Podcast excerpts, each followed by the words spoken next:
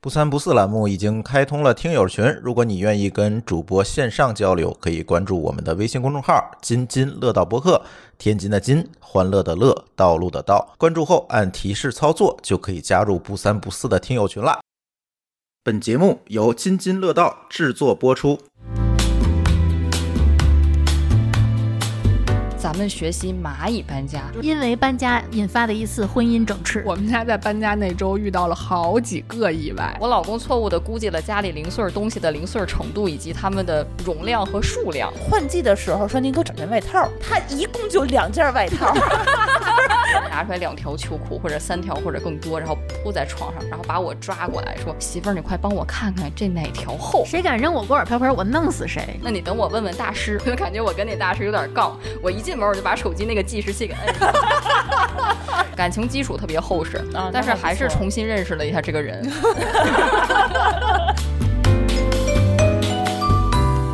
Hello，大家好，这是不三不四。那我们今天又来讲一讲我们的最近呃发生的一些事情吧。今天是馋虫同学啊、呃刚刚搬过一次家，所以说我们要聊一次我们每一个人的搬家经历。那我们来自我介绍一下，大家好，我是刚搬完家、正无处吐槽的馋虫。大家好，我是特别擅长一个人搬家的丽丽。好，那我是呃特别擅长四十八小时之内搬空一个家的舒淇。然后我们今天还有一个新来的嘉宾来给我们打个招呼。大家好，我是一直被搬家的范范，也是馋虫的亲亲师妹。馋虫，你最近啥时候搬的家？我是八月十六号搬到新家开始住的，但是真正把所有东西搬过来，把家捯饬利索了，是九月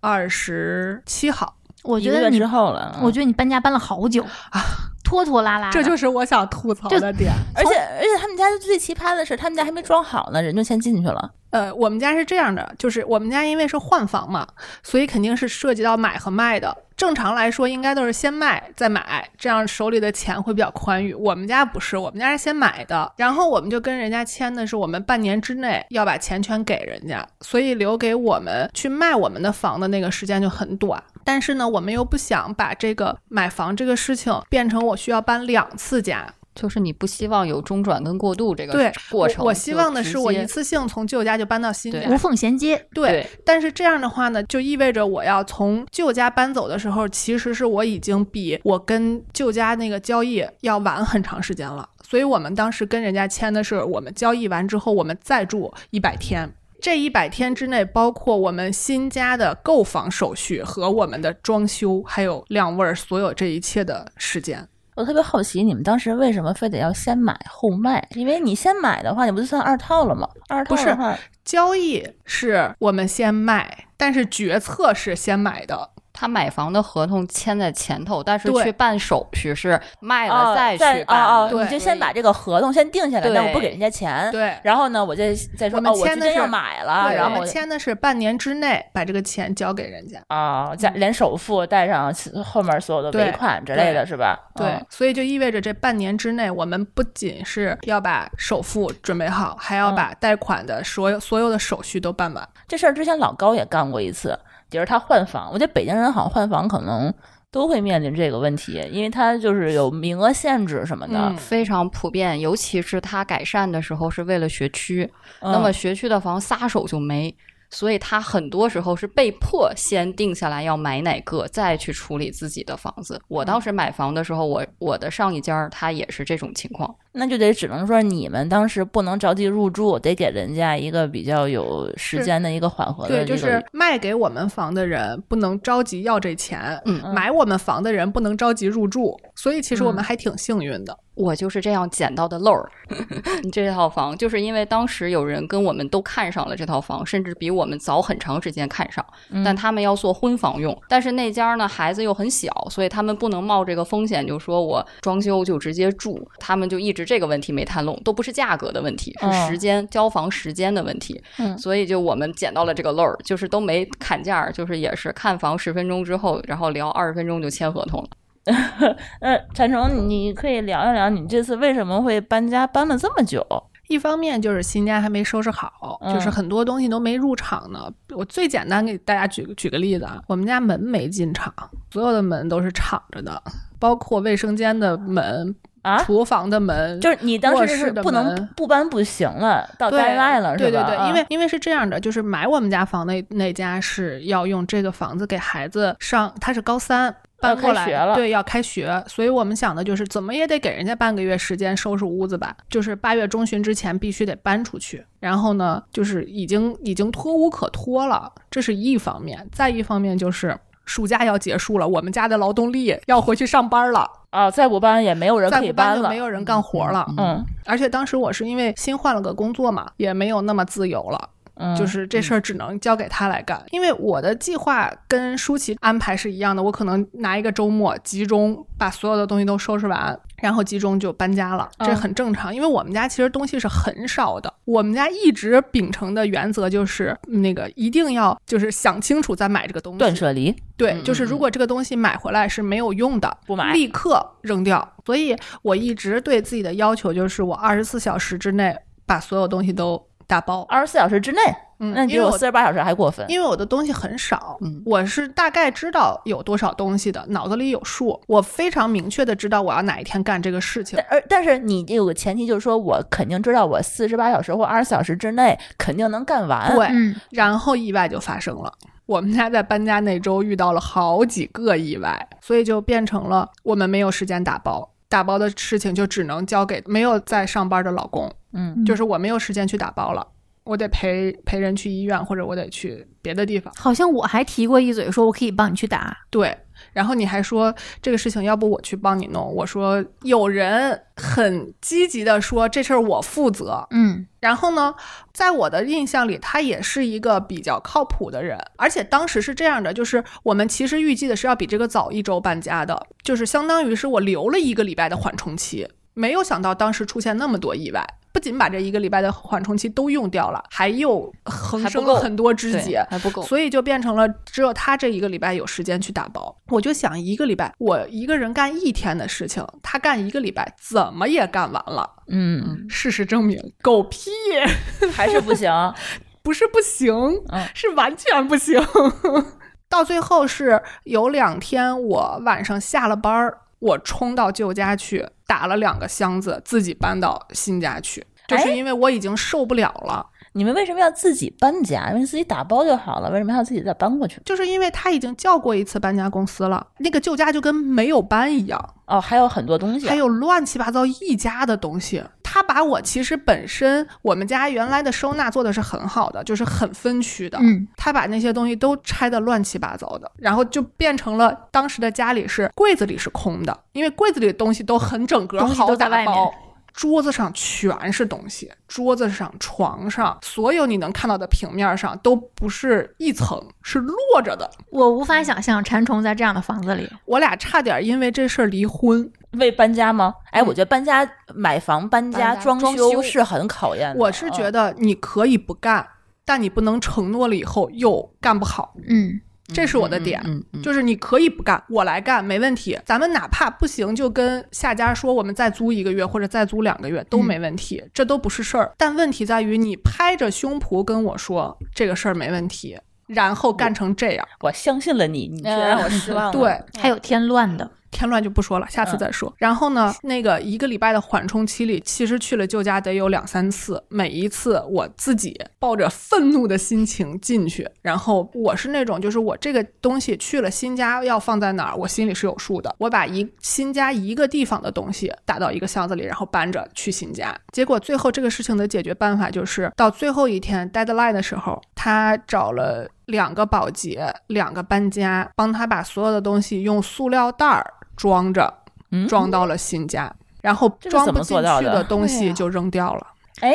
这个我觉得据我所知，还有有用的，不是有有用的，全是有是用的。全是有用的，因为我们家没有没用的东西，哦，这东西本来就少，对对每他个都扔是的精简他东扔的西啊所有东西都是我有用的，我我印象中好像有什么洗发水还是洗衣液，洗发水、洗衣液，呃，这都锅可以碗用啊，锅碗瓢盆儿这，都得需要用啊。然后你那放我个，家也行啊。然后那个 你需要呃丽丽帮你去搬家，我觉得。刀，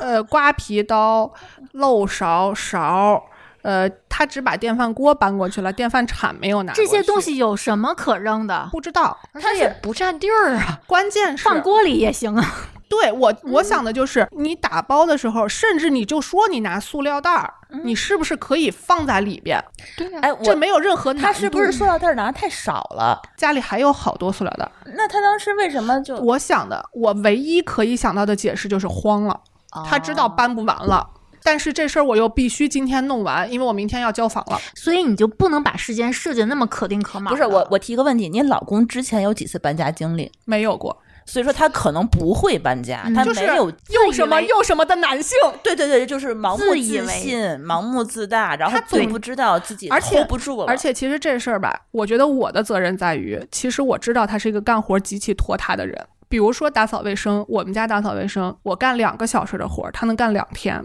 情况就是他干十分钟需要休息半个小时，他可能不想干，他就是靠这个就是对缓和一下。对他就是想着我拖到最后可以不用我干了。但没想到这次搬家，因为没他不能可拖了。引对发的各种意外，我要去处理，变成了这件事儿拖无可拖。只能那是最后嗯我就全部不要，全买新的。但是问题是他之前那个意外也是他造成的，然后对，这就是我当时崩溃的一个点，我情绪崩溃就是因为这个，而且当时还有各种经济损失，然后我的压力其实是非常大的。嗯想想我就觉得嗯，肯定很难受，我觉得要如果那个时候想离婚，我觉得是能够理解的，可以对理解，对因为支持因为他确实是你没有在起到任何正面的作用。对而且我脑子里有一个有一个念头，就是我这个房买错了，我根本就不应该买这个房。起根儿上就我不不应该对换。房因为这个对换房这个事儿是他提的，是他从头到尾开始特别积极的去推进的。嗯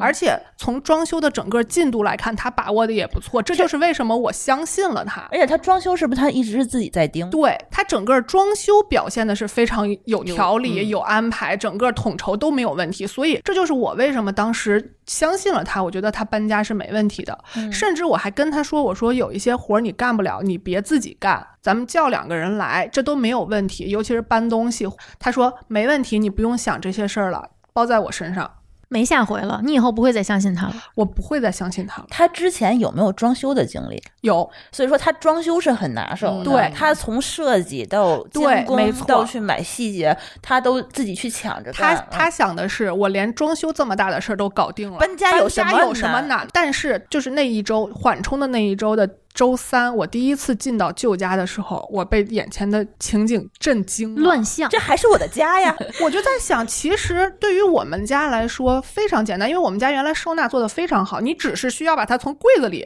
移到箱子里，嗯，就 OK 了，因为我们家书非常多。呃，我跟他说，我说你需要把书和衣服插着放，嗯否则你那个箱嗯子嗯沉太嗯沉，嗯你没有办法承担。又没有电梯，对，没有电梯，我两边都没电梯，两边都都没电梯你知道吗？他搬到现在，我都没去过他家，我不想 去。 两边都之没电前和梯，之后的房都是顶层，都是顶层。所以就是说，当时情绪最崩溃的那一刹那，我脑子里只有一个想法，就是我为什么要换这个房？嗯又影响我的现在的生活，又影响我未来生活的品质，还是还给我添了这么多麻还烦。影响自己两个人的感情。对，嗯，我觉得是不是有一个原因，就是你两个家离得太近了，你对老是零七碎八的想，我捎带脚我就能搬过去一。对，嗯这是一个，还有一个就是我们当时是所有的家具和家电都没有拿，对，买新都买的的新的。这在我看来是对搬家极有利的一个条件，不管是离得对近还是东西少，但是反而变成了怎么说坑了我们的一一个事情，就是因为当时去叫搬家公司的时候，我就说你叫的车大一点，咱们不用怕它空着或者是嗯怎么着，你哪怕你富裕出来一点儿。对，他叫了一个金杯，一个人租房叫金杯，我觉得合理，对吧？Interesting，嗯，就是开间儿那种的，就是我当时脑子里头，就是脑子里只唯一的弹幕就是“妈妈批，妈妈批，妈妈批”，就就是这个我样子得给你 的，逼掉这点儿。就是哔哔哔哔哔哔哔，就是就是这个样子的，嗯特别恐怖。他是为了省钱吗？我不知道啊，我觉得没必要啊。你扔的那些东西不是钱吗？我觉得是他因为没有干过这事儿，所以他没没有办法概念，对他没啊概念，他没有办法计算。我们家其实有跟他们家特别相似的经历，因为当时是从租的房换到买的房，所以嗯我们没有任何可带走的家电或者家具，因为压根儿那就不属于我们俩。嗯然后呢，当时又很因为装修你得来回来去跑嘛，比如说要什么家具进个厂就得过去一趟，然嗯后又不是特别远，开车大概二十分钟，在北京这算是比较近的了。正常的。因为我是被搬家嘛，所以我对搬家就是个主要嗯旁观参者与者，或者你可以把我理解成我是们加家那油的，呃那个大件儿的，我是那个大件儿， 唯一我们家唯一的那嗯你个们家的贵重物品，对我们家唯一的那种贵重物品。然后我老公大概从我们装修一室的时候，他就说了那么一句话，他说：“咱俩搬家简不单需要搬家公司。嗯我当时被他这个想法震惊了。怎么可能？我说那怎么可能？然后他就跟我说，咱们学习蚂蚁搬家，你每回要去都开车去，你那后备箱就别空着，有些可以打包的就带过去。你老公是不是之前也没搬过家？ 你说的太对了。这这些人都异想这些天开，然后这些造成了什么不良后果呢？你看，我们其实时间上是非常富足的，因为我们那个合同，其实我们到时候搬走的时候，我们那房子就租的房子还余风两周，就我可以两周之后哦啊再走。所以你看，时间我们没有像我师姐这样那么紧张啊，这嗯个状态那是没有的。但是出现了一个什么问题呢？我老公错误的估计了家里零碎儿东西的零碎儿程度以及它们的容量和数量，还有体积，还有体积。嗯，体积很重要。他呢就觉着 OK，他第一把下单那纸箱子，他嗯都觉得 OK、结果那箱子一来，我就跟他说这能装百分之五十，就我不就错觉得了不错了。嗯，然后他就没信我，等他把那些陆陆续续装满搬过去，他就发现我的天呀，为什么东西这么多？一个箱子是不能装完全满的。你打包的时候，比如说盘子呀什么的，你中间得得对呀裹很多对那对个什么对泡沫的那些东西，然后那些被子什么的，一个箱子可能也就装一两个被子，衣服也不可能，书什么也不可能塞得特别特别满，锅呃铲子什么那都会有缝隙。然后最终我们的解决方案就是到了最后一刻了，解决方案就是他跟我召集了我们的几个朋友朋友，嗯然后大概是三辆车，后备箱蚂加蚁上搬后家座儿，嗯然后一趟是过去。但是其实你想想那个体量，它也不能称得上是他理想象中的那个蚂蚁搬家。嗯如果真按他那说法来，最后我们就应该是一个后备箱拉走了，对吧？就很少的东西了，嗯因为前面大件儿都搬过去，其实最后跟他想的就完全不一样。所以我觉得特别能理解，就是师姐的我我们吐槽。我们家唯一一个大件儿就是那个电视，我们电视是搬走的，那个电视是我开车拉过去的。我下去以后，第一反应就是今天这车本来车是在新家搁着的，我现跑到新家把车开回来，然后把电视搁在了车后座，还怕它就是摔倒嘛。我上头两边又给它垫了两个毛绒玩具，我感谢我那几个大的毛绒玩具。整个过程让我觉得既心酸又无奈，就是这个时候你不可能，你分身乏术，很多处很多事情你必须去处理，然后呢，你背后的那个人没有撑住， 唉，感觉一直吐槽有点太 low，是不是？ 没事没太事，荡挺好的。不我不我我我觉得觉这个得吐这槽就是有每意一义个的每个人可能在搬家之前，大家都没有意识到这件事情对是一个多么恐怖的一件事儿。我觉得你应该以你的亲身经历提醒大家，这个东西需要谨慎。不要那么盲目的自信，觉得好像装修都搞得定，这个为就什一么定？。为什么我觉得我可以？是因为我应该跟范范是一样的，我们两个都经历过 n 次在宿舍之间的搬家。嗯，我们至少能意识到，比如说打包应该有一些什么样的原则，或者是我应该怎么去安排我的东西。然后我们会打很多，我觉得你应该也有吧，会打很多箱子，然后发现这辈子再也没有打开过。我分享一个经历啊，我博士毕业的时候，因为我们两个都是从本科到博士，大概十年的时间都在一个学校，但是住在啊不同的 房，就是不对同的楼里面。至少搬过两回。，嗯对，因为本科我们是六人间，嗯，然后那会儿东西很少，因为你空间很小啊、六人间其实没有什么可搬的，我觉得对俩箱子对差不多了。，对，然后呢，到硕士就是四人间，然后四人空间可以有自己的桌子了。对，嗯它就空间就稍微的大一点了，然后你经济状况也研究生嘛，收入上各方嗯面的是吧？你这生活水平也跟着会好一点。然后就是到博士两人间，那空间就变得非常的宽裕了。嗯，然后你这个科研压力加上这学业的重压，会造成你买买买。不停的去消费。嗯、， 对，然后呢，我们俩的问题在于呢。你每次告别一堆同学、一堆室友的时候，人家都会给你留一堆所谓的日用品，呃，或者叫消耗品，或者是他觉得你会用上的东西。不是吧？是他觉得他搬不走，然后对你能用上的东西，他觉得他搬不走，你可能能用到的东西。他他不想自己亲自扔，他交给哎你们去处理。他告诉你你能用上，他在然后 PUA 你。嗯，对，对前是告诉你，对呃，你这个对必须得把它 收下。你知道最夸张的是，我们家现在衣柜里的衣架子还有百分之五十以上是我从我博士宿舍搬回来的。别人给你的衣架子，对，就每个人给你俩衣架子，然后你们家有十种衣架子，问题是它不是，问题是我们当时都在学校那两家店买，它款式非常的高度统一，那还可以。它嗯对，如果所要以是能用，你知道啊，吧？对对对，它如果要是十种不同规格、不同那大就小、质量的，我可能就把它扔了。对嗯但问题就是，他们确实觉得能用，这事实证明也确实是能用，但是赶不上它数量多呀。问题是，你想都是女孩子，她一个女生甩给你的，她不是五个一架子，可能是十五到二十个一它架可能子。是五十个一对架子，，然后你还有一堆的室友，还有隔壁宿舍的室友，而且这是这些东西都是学校跳蚤市场卖不出去的东西，卖得出去，他们都换成钱了。但是这种东西吧，你又不好意思直接扔掉，所以就很尴尬。然后我都到博士毕业，我要成家了，我开始租房生活，还没毕业，但是先成的家，就先搬出学校的时候，有一个盒子，我记得特清楚，塑料的那种收纳盒，就就是两边一扣的那种。嗯我发现我有两个这样的盒子，是我大四那年搬寝室的时候收拾出来，我本科的一些回忆啊，一些破烂儿。结果我的硕士期间，我的博士的这头几年，我从来没有碰过它，你一把它层放在了灰一个安心的角落里对头，，非常的你侥你甚至幸都的忘记了它的对存对在。对，我是真的搬搬东西，哎，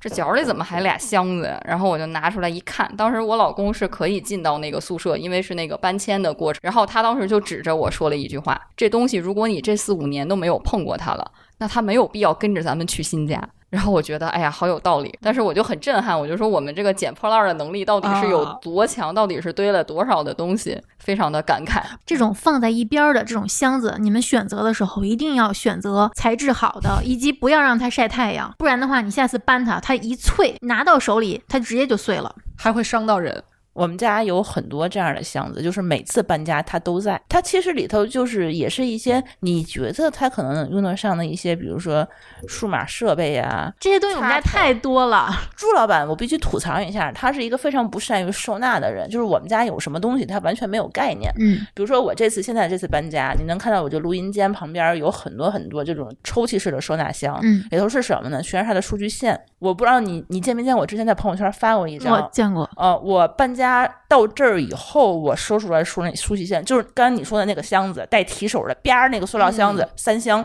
我们家可能也就是你们家三分之一。它三箱是什么情况呢？就是说，他之前是呃每搬一次家，他就会把那个东西拿到新家以后，然后东西太多了，里头什么样的线都有，他找不着，然后呢就会从京东上买一条新 的，然后呢用用完了以后呢，就是随手乱放，然后再搬家的时候，他又啪扔到箱子里头，然后搬完家以后发现，哎呦找又不找着不太着多了了，又循环了，对，然后又去买京东买一条新的。于是呢，我们搬了三次家，这个东西就存了三箱。然后到了我们家以后，实在是受不了了，把那些东西所有的线，HDMI 的线，然后还有那个 DVI 的线，加上就是大概是五六年前苹果电脑的转换头，加上现在的各种的头，加上老的数据线、电源线，还有什么各种各样的，摊了一地。分类收纳是吧？呃，该扔扔吧，啊，就对是嗯挨个儿，而且还有好的线和嗯坏的线。他之前是有一根坏的线，他不扔，他存在那儿，他觉得可能还能它变好。哎嗯哎，这个对对对可能对对还能这事儿，我觉得，哎呦，不太能够理解。啊，对对对，然后呢，你就好的线跟坏的线你就在一起了，然后互相缠绕打结。你光等那根线，你等不出来的时候，那种烦躁的心情，然后就会啊，那下次买新的。收纳这些线特别麻烦，因为你会发现标签机、贴纸没法好好的贴在上面。它会你掉如果下来窝一下的话，那个字儿你看不见。嗯，你如果平着贴的话，它贴不上，就得找一个袋子去装它，在袋子外面贴上一张标签纸，好麻但烦。是问题是，有些人拿出来用完了以后，它就不放回去，对你就不知道它是什么了。所以说，你这个方法我觉得不是很科学， 就我就是在吐槽这种方法。就啊我以前以为，嗯，线应该这样收纳，包括我们看的一些短视频也在安利我们，当他卖标签机的时候，他就会告诉你你应该这样收纳，但事实上不是，不是根本就不现实。我后来是怎么着呢？我是用那个绑线带，嗯，嗯绑线带的话，把某一个就是还不能这么就是窝着那种，那么翻来覆去的绑，要绑成圆形，哦你懂吗？哦就是咱卷起们来对，就是买那个哦，卷得买起线来的时候那对那它种那个形形状，这样的话，它每次打开的时候，它还是一整条条，它 不会说是那种曲了拐弯的 S 型的话，你没嗯有办法抡直。买那种那个绑线带儿，嗯不是买那种粘的绑线带儿，要买那种扎线带儿。啊，嗯是那种塑料的，然后一嘣儿扣嗯嗯住，然后它打不开，然后有一个嗯头儿，对对对，那个头上面可以写字儿，可以贴标签纸的那种，在那个上面贴标签纸，你才能知道这个到底是什么。然后每次用完了以后，再马上给它绑上，绑新的。 我觉得是不是每一个男人后边都需要有一个人给他收拾东西啊？你们家除外，你们家是你范范他嗯需们要。家是，反过来的，对，嗯对，我是那个需要他跟着我屁股后头收拾的。嗯，就是拿完什么东西不放回原位这件事情，我觉得得斗争一辈子。 这个在我们家是互相约束。比如说，我发现一样东西，他拿了没放回原位，我就会说一句，然后他记性特别好，他记住了。他记住的不是这件事情，而是记住的我这句话。然后我乱放的时候，他就会拿这句话来说我。没错然后打击报复。逐渐对这么相互约束的过程中，我们俩现在都养成了这个习惯，也挺好的。我们家就是是不要计较，不要计较对方拽着你的话头去说你，不要计较，因为大家最终的目的都是一样的，哦，那可能跟我们就家的过真的日不子一心样要宽。但但是但这是有一个前提，就是说你每一个东西是有原味的。是的，但是有的时候，就是大部分家里如果不善于收纳的话，它这个东西你确实不知道应该放在哪儿，你嗯就只能随手放在你最舒服的地方。嗯，而且还有一点，你所谓的这个原位得是所有的家庭成员共他识都知晓呀。啊，我跟我老公当时刚搬进，我们是去年十二月底搬到的这个房子。然后当时因为我是那个被搬的嘛，嗯所以你看新家什么地儿就是不了解，就是什么地儿放着什么东西，这个秩序其实是他个人建立起来的秩序。哦然后由哦于我们刚搬过来，然后你看他既不需要我特别的配合他打包，我只需要收罗我那些就是抹脸的呀，什么我个人用品，包括我的衣服，剩下就是我衣服来到这边拆包，那都是他的活儿，他会告诉我哪个柜子是我他认为是我的给你柜留一子个区域，对对对对对对对，啊他把它填满，别的东西对不对用对管，，嗯他都规划好了，所以这就造成一个什么事儿呢？就这个家对他来讲，是他已经设计思索了好几个月，就是内心那图儿都画了好几版，然后都盘的真倍儿精心明白设计的，过，对，嗯然后特有用心感情的，了然后所以他找东西就是特灵光。是你是想，有他都知道，你想那是他安排的，但我对于我来讲，这就是一个陌生的环境。然后呢，你得告诉我这什么东西分区在哪儿，或者你贴个签儿或者怎么的，你得给我一个路标啊，要不然哎就我觉不得能你光这个吐你槽这我特别像我老公， 就是就是就我一直在吐槽他，为什么你在家里头连条内裤都找不到？就是你从起床然后开始换衣服，你就只能拿到昨天穿的那一件儿，你再找任何新的东西你都不知道在哪儿。然后就每次就是为什么我们家他的东西我不愿意碰，就因为你你给他换地方了，他就在眼目前儿底下，他就是看不见。就是我们家包括那个玄关，我们家鞋都在玄关，就那一面墙的柜子，没有第二个地儿。结果他每次就说是要换季的时候找那双鞋，我们俩就为了这事儿不吵了不止一次。他就是找不着那双鞋，我说就在柜子里头，你好好找。他就在找不着，在那儿着急。我一找就能找着。你要习惯这个选择性失明这件事，真的特别常见。真的他他就是，我是觉得这个东西你稍微有一些自理能力，你打开它，你这不就应该出现在它应该在的地方吗？这你不能这么想问题，这是非常正常的一件事。你要相信这是正常的一件事，你不要把它归为不合常理，嗯然后你就会会少就恨你要少生很多气接。受人他是多样性很强的生物，每个人他是不同，因为你想鞋柜不放鞋，你的鞋不在鞋柜里，它还能在哪儿？我还能给它收拾到什么地方？那你想象一下，我炒四个菜，C 哥看不见其中一道菜，你想象一下这种事情，看不见对，它就在就他不眼吃前，，它不吃是吗？他不在他正面前，在他右手边儿。他就只吃前面面前的这三对道。我告诉他，你右手边儿还有一个菜，你怎么不吃那个？是不爱吃吗？他说哦，还有一个菜，理解了吗？ 四个字儿形容暴殄天 物。你要理解这件事情。你像我们家衣柜，我跟你们拍过照片儿，就是我不是后来买了很多收纳的抽屉吗？我每个抽屉后外面儿贴了，比如说我的运动夏装、C 哥的运动夏装、运动冬装，然后零碎儿，包括这零碎儿分别是什么吊带儿，然后睡衣、薄的的裤子、你的厚的裤子你，的标签上会写的这么细，我也非常详我细。也会写，我也会写，就是为了让他嗯知道，但是他只知道内裤和袜子在哪两个抽屉，因为只有这两个是在单独的抽屉里，其他的全都在那个收纳的那种小抽哦屉。哦其他的标签都不认识字儿。 对，然后他每次就说：“给我找件衣服吧。”啊，对就这样，对，我跟你说，每次珠峰他出门出差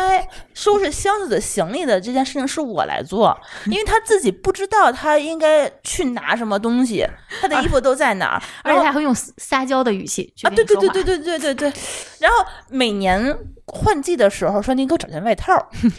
哎，我现在在想啊，我拿什么他穿什么，你哎外套还能在哪儿？我就想知道外对套还能在哪而儿 且。问题是我他一共就两件外套，就是我每次就把它拿出来，给它从柜子里挂到那个上面，它就只穿那两件，它就不会再去找另外的其他的东西。嗯我我现在在想象一个场景，就是这个时候，如果他是用撒娇的方式和用正常的语气跟我说，哪个我会更生气？我觉得这事儿看心情。嗯，对，嗯，就是我不你忙的时候，就是可能你都可对以。你撒娇和正常的语气都 OK，你不要用特别生气的说“我找不着，你赶快给我找”那那那。哦，对，那那不命行，那那不不行行。命那令是是不不可对那是最最最就垃圾的就一我个虽行然为我我面对他的要求，我其实一般就是心情还挺平静的，但是有的时候我会觉得匪夷所思，你的 T 恤能在哪儿？然后我就会非常烦躁的下手，我说哎呀真烦，我就会念叨一句，然后他就会继续撒娇，那等于说这个行为其实不管以哪种形式呈现出来，最后还是我帮他找。就是无论结如何果，是一我样不相信他找不着，我就不不理解的是这一点，我不相信你不知道，我不相信你看不见。他肯定是可以的。我就说我们家珠峰的裤子，他牛仔裤，我给他买过，就是同一个尺码、不同颜色、不同厚度，只要打开那一满满的一个抽屉全是他的牛仔裤。他每年都跟我说他没有裤子穿，每年都自己偷偷摸摸去买新裤子。 他解决问题的方法就是刺激买消费。买，对对对，我每次说他没有裤子穿，我给你拿出来一条，然后之前那条洗了，然后呢，他就只能再穿这这两条。翻来覆去穿，他就不知道自己再去那个柜子里。我还还还跟他说过，还给他贴了签儿，他也知道里头有，他就是想不到。小到数据线，他不光大到牛 仔裤，他不光是选择性失明，他还选择性失忆。我有我有啊一点要吐槽，我老公虽然跟其他男士比，可能已经是非常就是在这方面自理已经能力很自理强能力非常他强能搬了。家了，好吧？对，对对你你你跟这位同学老公比一比好吧？ 对，而且他收拾能力也很强，但是他有嗯一个神奇的萌点，就我开始特气，我现在已经觉得那是他的一个蠢萌蠢萌的一个亮点了。就是这大哥他分不清衣服的薄厚，尤其是裤子和袜子类的薄厚。他每一年都会让我干一个事情，就是比如说，你看最近降温天儿哈，他会拿出来两条秋裤或者三条或者更多，然后铺在床上，然后把我抓过来说：“媳妇儿，你快帮我看看这哪条厚。”我就觉得一个啊人、他但凡手神经反射没问题，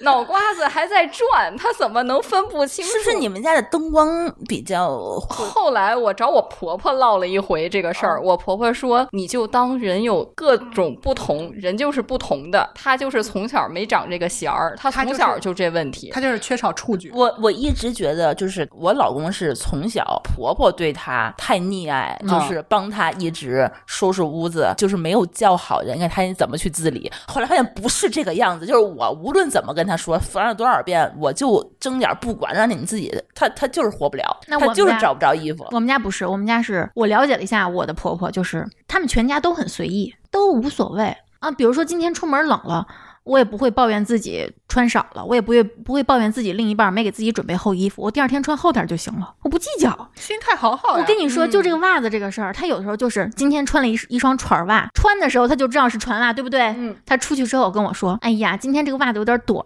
然后比如说今天懒，那就是真的是懒。夏天的时候，他摸到了一双厚袜子。你看，如果是那种特别计较的人，他就会说，会抱怨自己的老婆为什么夏天你没有把冬天的袜子收起来。他不，他穿着觉得热了，第二天默默的告诉我，昨天的袜子有点厚，你给我找一双薄的。袜子他都找不着，嗯，我觉得他是找得着的。你知道我们现在怎么训练吗？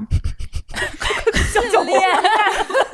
比如说，我们家我们两个人的裤子都在同一层，在上面左边儿有一个大抽屉，是不带上面那个盖儿的，就正好拿它装那个裤子，竖着放嘛。其实如果是带抽屉的那种箱子的话，你可能会不太好塞。嗯然后，但是你如果都卷着竖着放，能多放几条裤子。嗯然后等于说厚一点的裤子放在左边的抽屉里，所有的牛仔裤全都摞的放在右边儿，因为牛仔裤你从外面是可以看出来哪条是哪条的。对嗯，然后这样的话，他每次就是说，哎，明天你穿什么，我帮你找，是不是在这儿？你看 是在这儿，你看我找对了吧？然后拿出来跟我说，你看这个花纹行吗？这个花纹行吗？他给你搭配上。嗯他问我，他哦指着问我，通过这个行为，他训练自己，我觉得他还蛮上进的。对对对，很上 进。嗯 心态好好啊，对啊，我觉得朱峰应该学习一下，然后他他只会跟我发脾气的。他会主动帮我找。在这个过程中，他要告诉我的是，你看我这件事儿会干，我只不过我想让你给我干，我享受你帮我啊找，哦高级撒娇法，嗯，高级，我没法生气。然后我还会对心他甘情愿给他干。，对对他这种对呃嗯主动训练自己的行为，我会觉得好萌啊！还蛮可爱的，嗯他还很努力，你会发现他一直在一直在不停的 学习训对练，对对，他不是跟你生气计较，嗯，我们家现在的处理方法就是划分责任区，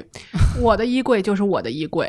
你的衣柜就是你的衣柜，自己收自己的衣服，不收就跟那儿堆着。你们现在应该知道，我俩是分房睡的，收衣服还要分着收，这我不能理解，不都挂在洗吗？不都挂在外面吗不？分着洗。我们家是这样，会烘完以后先拿出来搁在沙发上，你愿意收就把自己的收回你的柜子里去，哦，我不们家愿也意是这收样就堆着。我们家也这样，呃我们家现在是我我想不起来洗衣服，因为我的衣服特别多，我的就是脏衣服就一直在那儿堆着，我也不怕说没衣服穿。但是朱峰他衣服他就只那两件儿，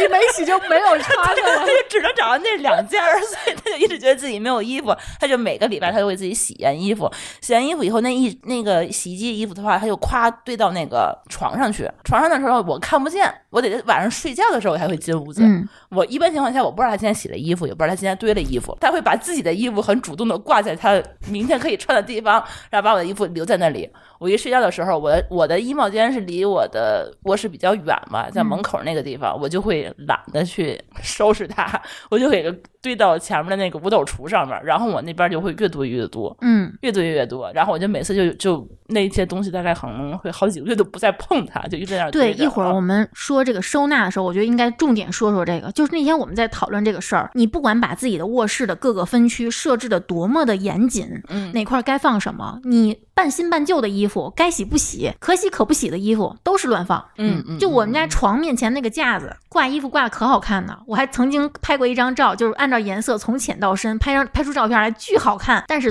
不可拍完能照片之后，嗯衣服往上一扔，包括五斗橱都是堆着的，沙发全是堆的衣服。对，我觉得就是收纳这个事情，生活状态和拍照片的状态是完全两个 total different。这个事情上，我们家也比较不同。由于我奇葩的是吧，老公，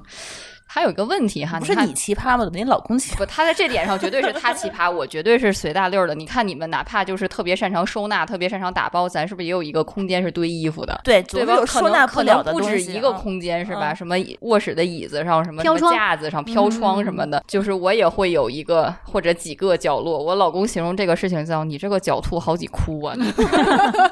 然后他的问题在于哪儿呢？他就忍不了堆这个事儿，他忍不了家里有一一件衣服是扔在沙发上的，或者扔在椅子上，他忍不了这个事儿。然后他对我采取了几种策略，第一种就是他不累的时候，或者他心情尚可的时候，他就自动自觉的都给我收了，然后也不跟我说也，收哪儿去呢？就是我是在的。他该有的地方。对啊，，我的衣柜或者外面的，他可是这些不就是刚刚说的那种穿过一次但又没有那么脏，你也不可没能关搁系到它会衣柜里啊。就是他就默认这东西不需要洗，我就给你放回去，你要洗你自己去弄，回反正原我位就回是原位对如果是这种情况的话，我会疯的，我那会你们应抓该狂。设置设置一个区域专门放这种穿过的，但是不至于洗但你的。得告诉他这个东西对是穿过不至于洗，但是他不会这么觉他得，不会在意。他觉得你这是新的。哎呀，我觉得这样有然点后麻呢烦，。对，然后我跟他说了一下这个事情有一个洗跟不洗的问题哈，啊嗯你不能就是给我原位就放回去了。然后他的选择就是给你原位叠起来，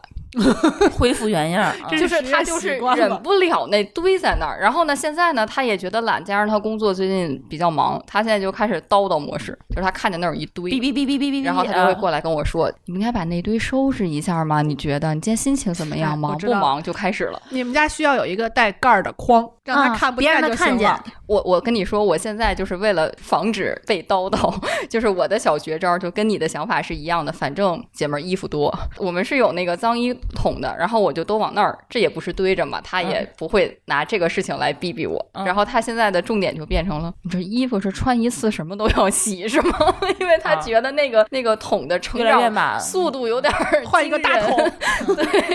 就是无论如何，你的这个行为，你不管怎么选择，是违背他的秩序感的。嗯，他是个秩序感很强的事儿。我们俩刚开始租房子一起生活，首先我们俩这恋爱经历也比较特殊，我们进行了一个七年半的异地恋，嗯然后呢，直接进入了婚姻，就中间没没有有说同居或者这个由于各种问题磨合对，是吧没有这个啊过程期。然后领完证一个礼拜之后就搬进租的房子，就开始了生磨。按照我的词儿形那容你就是。当时的心态还好吗？我当时心态倒挺好的，倒没什么，但嗯那是就还磨合的还不错。感情还不错，啊、感情基础要非常不早厚实，崩了。对，感情基础特别厚实，啊啊那但是还不还是错重新认识了一下这个人。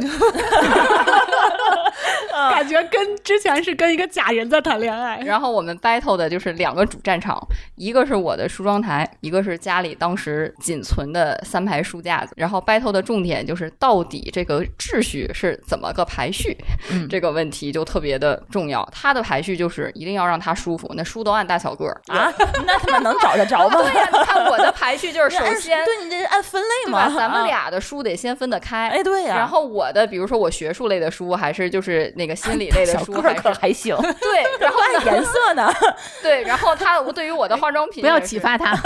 个儿，这个事儿就是我看好多人那个手机桌面整理的时候，不是按功能，按颜是按色颜颜色嗯，你得记住每一个的颜我色才得行疯啊。。，我如也果是是这种，我一定就不，疯了。我只有第一瓶是你们一排绿的，一排白的，一排黑的，一你排是红的你。是一排，你对至少能看到 A P P 的名不字。是你要他万一们是是那放一在排，它少了一个红的怎么办？你我补硬上，硬对硬怼一你个不。用它你也得怼一个进去是吧但？是有的人是放在文件夹里头的文，件夹我不在乎，对，就像对，你就我看不清了。我的日常就是，你比如说我，我有时候在群里发我拍的菜的照片儿，拍完之后我哐就把饭往里一倒，就是乱搅一通，不是你们看到的那个 样子。你你你有一个隐藏区域，啊对是一个可以视而不见的地对方。啊我啊拍照展示的和我真实的绝对是两面。对，所以我们家现在就是搬了新家之后，明确的就分了区，衣柜也分了区，然后书柜也分了区，就是你的区域，你想按大小个儿，您继续占中 间，这事儿我不管，但是我的区域您也别管我，也别哎碰，就完了。那所以说你们都不知道对方区里有什么东西，谁都不碰，谁也不管。其实因为那东西是透明的，那门儿都能看得挺清楚，我有时候也偷偷的看他那区的书。翻一翻什么的，对，但我我会记着，这要按大小个儿给他放回去，以以以抚平他的那个秩序感，尊重他对对对对区域对的对规对则对对那对以后要动他东西的话，都先拍照，哎，这是个好办法。对，啊，然后再原也原样儿。也也就比还如说好，。我每次要修什么东西的时候，我就先拍个照。想起了小的时候偷看电视，要把那个、嗯要记住遥控器是怎么放的。还得把毛巾搭在后面降降温它的好处是它记性不好，哎 呦，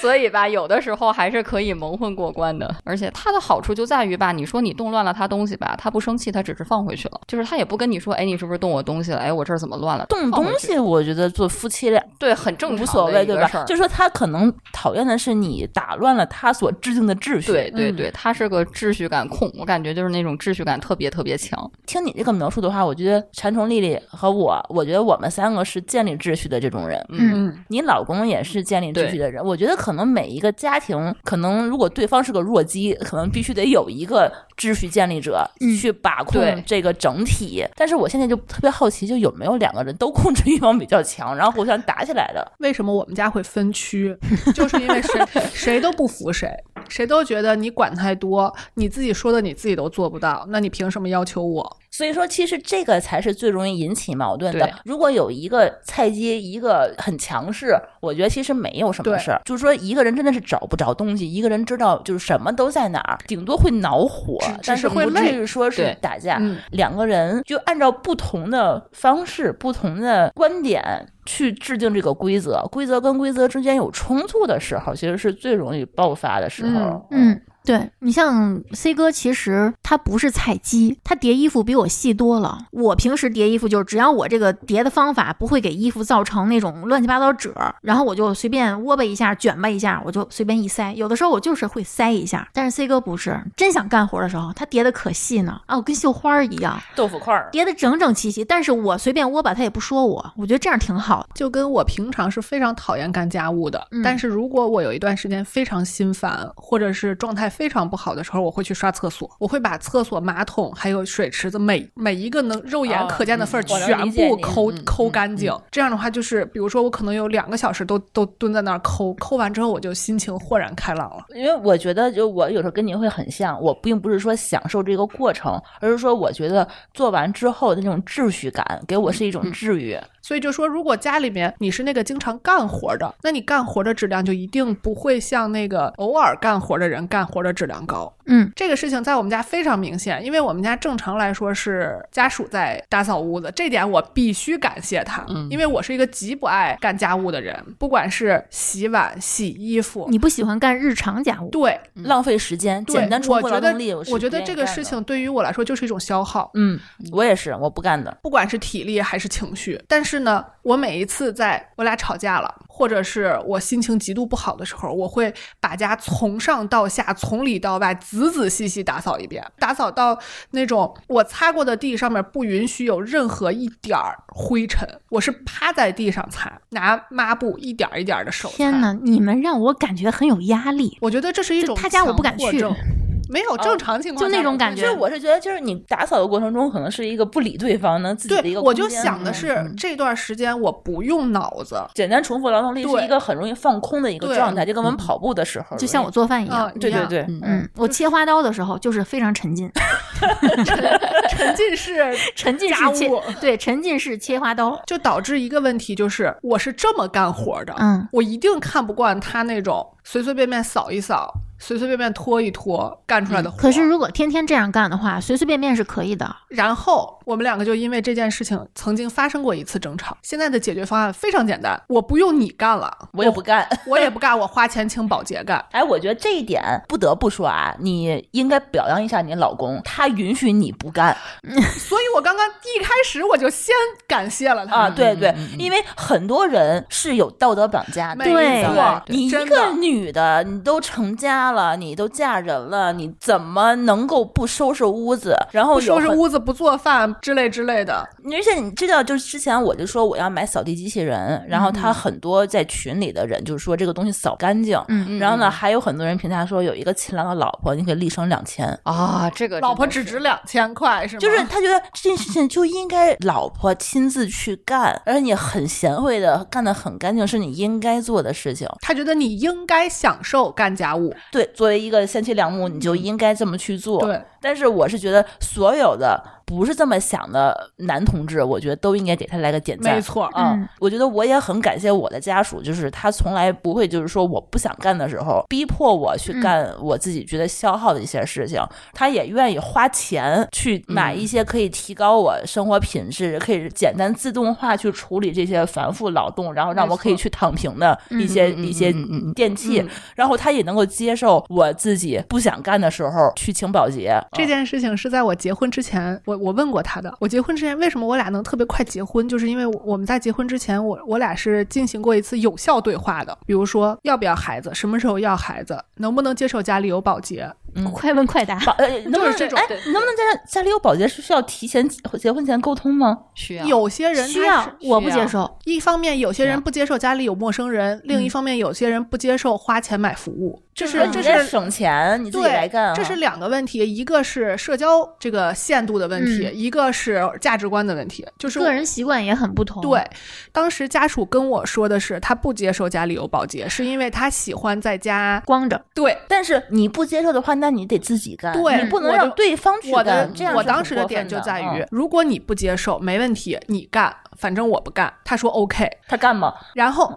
在在舅家的时候，确实是他干啊对，基本上我俩的家务比例是十比一的状态。我只是可能每一个月抽一次风干一次，但其他的时间一直都是他在维持。然后呢，当然了，我必须要这个自我检讨一下，就是我当时可能充当的更多的是唠叨的那个角色，就是因为我知道这个活儿能干得更好，我就希望他干得更好。后来我发现这是一个非常错误的做法。嗯，嗯嗯嗯，就是当你觉得他干的不够好的时候，你应该去想办法找别的能干得更好的办法，而不是去说他。嗯啊，对对，嗯因为对他你也说不他愿意这干对他就会有。然后我们就发生，生了第二次关于家务的讨论，嗯尤其是因为要搬家，我跟他说的非常清楚，就是第一，我希望的是家里头尽可能的不要出现蟑螂，因为蟑螂这个事情就属于你一旦有了，你很难根除嘛。嗯，所以我就想的是，家里头一我不留垃圾，每天都把垃圾扔掉；第二就是所有的快递纸箱都在外头拆，拆完了把快递内容拿进来。包括我们搬家，就是第一次大规模搬家，各种大箱小箱，我们两个收拾到半夜凌晨四点，把所有的箱子全部拆掉，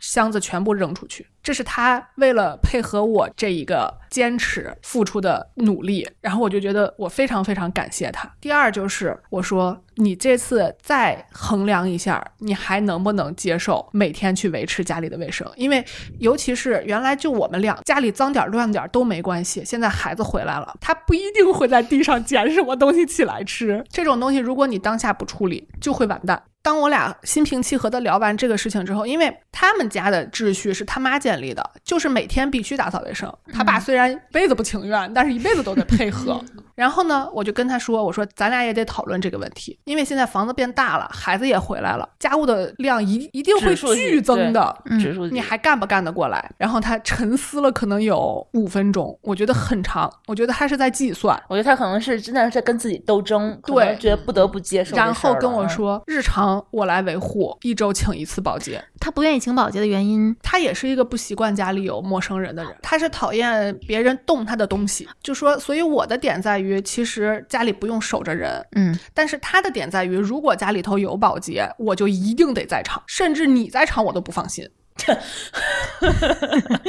因为他担心的是我可能不那么操心。执行到现在两个月了，我觉得非常好，而且在这两个月之内，我找着了一个靠谱的保洁，你可以开始慢慢的建立新的秩序了。终于在国庆的时候，我们家完工了。 我感觉就是我终于那颗心落到了，死了半条命。哎呀，真的。那我觉得丽丽，你有什么其他的搬家经历可以分享一下？我跟你们不一样的，应该就是我经常一个人搬家。这个绝对是，我我我觉得馋虫满脸羡慕的看着你，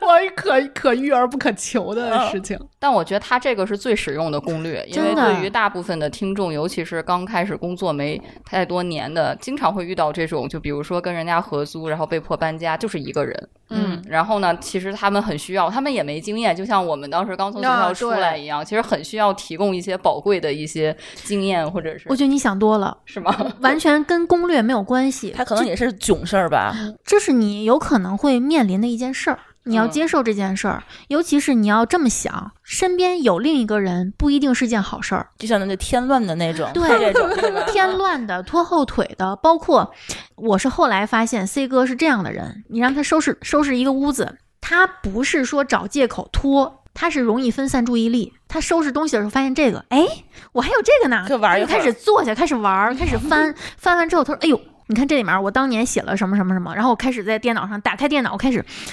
开始干活了，对 他突然给他一灵感，就他他不是故意的，不是很容易在这种事情他上并啊集中精力，因为他并没有享受收拾东西的过程，对，他的乐趣在而其且他的地方。而且嗯我觉得这是所有搞研发的人的通病。嗯我们也经常 是，我也是这我样也这 的，样，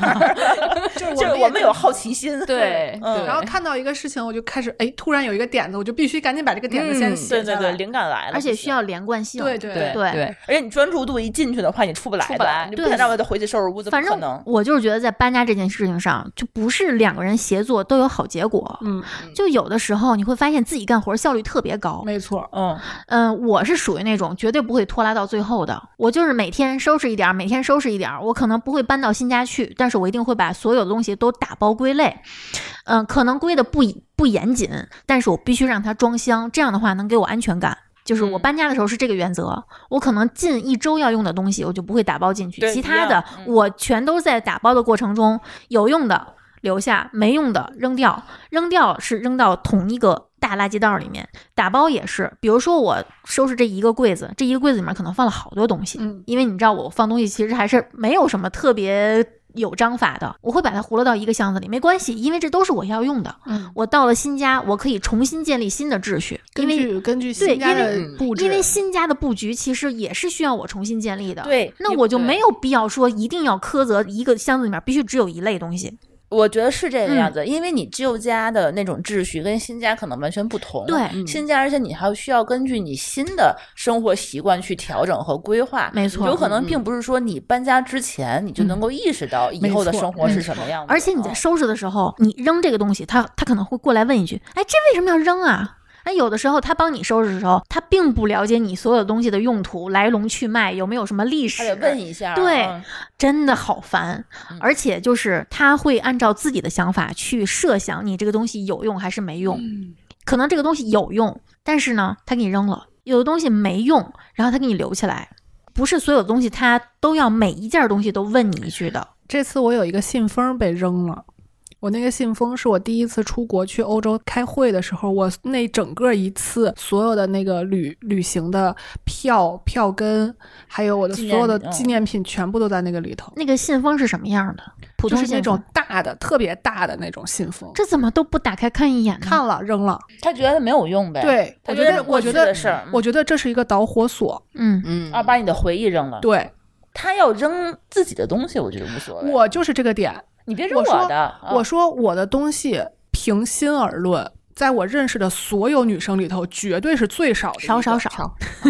那你你们为都什点头么？了啊，对嗯那你为什么还要在这种情况下扔一个并不占地儿的东西？这是我的点。他的他给我的理由是我看着就是那些票根儿什么的，他觉得这是垃圾。我觉得是这样子，就是丽丽，你看她刚才为什么喜欢自己搬家，是因为她是制定秩序的人，她老公比较随和。嗯对你们两个就是说，她要强行给你制定秩序，对，嗯，嗯她要以她的方法论去强加在你的身上，她觉得这个东西没有用，她并不觉得这个是你觉得它没有用。对嗯，嗯，包括他扔那些锅碗瓢盆儿，就是因为他一直不支持我在家做饭。谁敢扔我锅碗瓢盆，我弄死谁！真的，我这这我相信。没有人敢随便动我厨房是里因东为西。是因为这样，就是你是一个极其在意做饭的人，嗯嗯而对且这个是你的生活呃方式。嗯但是做饭其实对于我来说，其实有一点儿负担。嗯，我不是一个经常做饭的人，但是我需要做饭，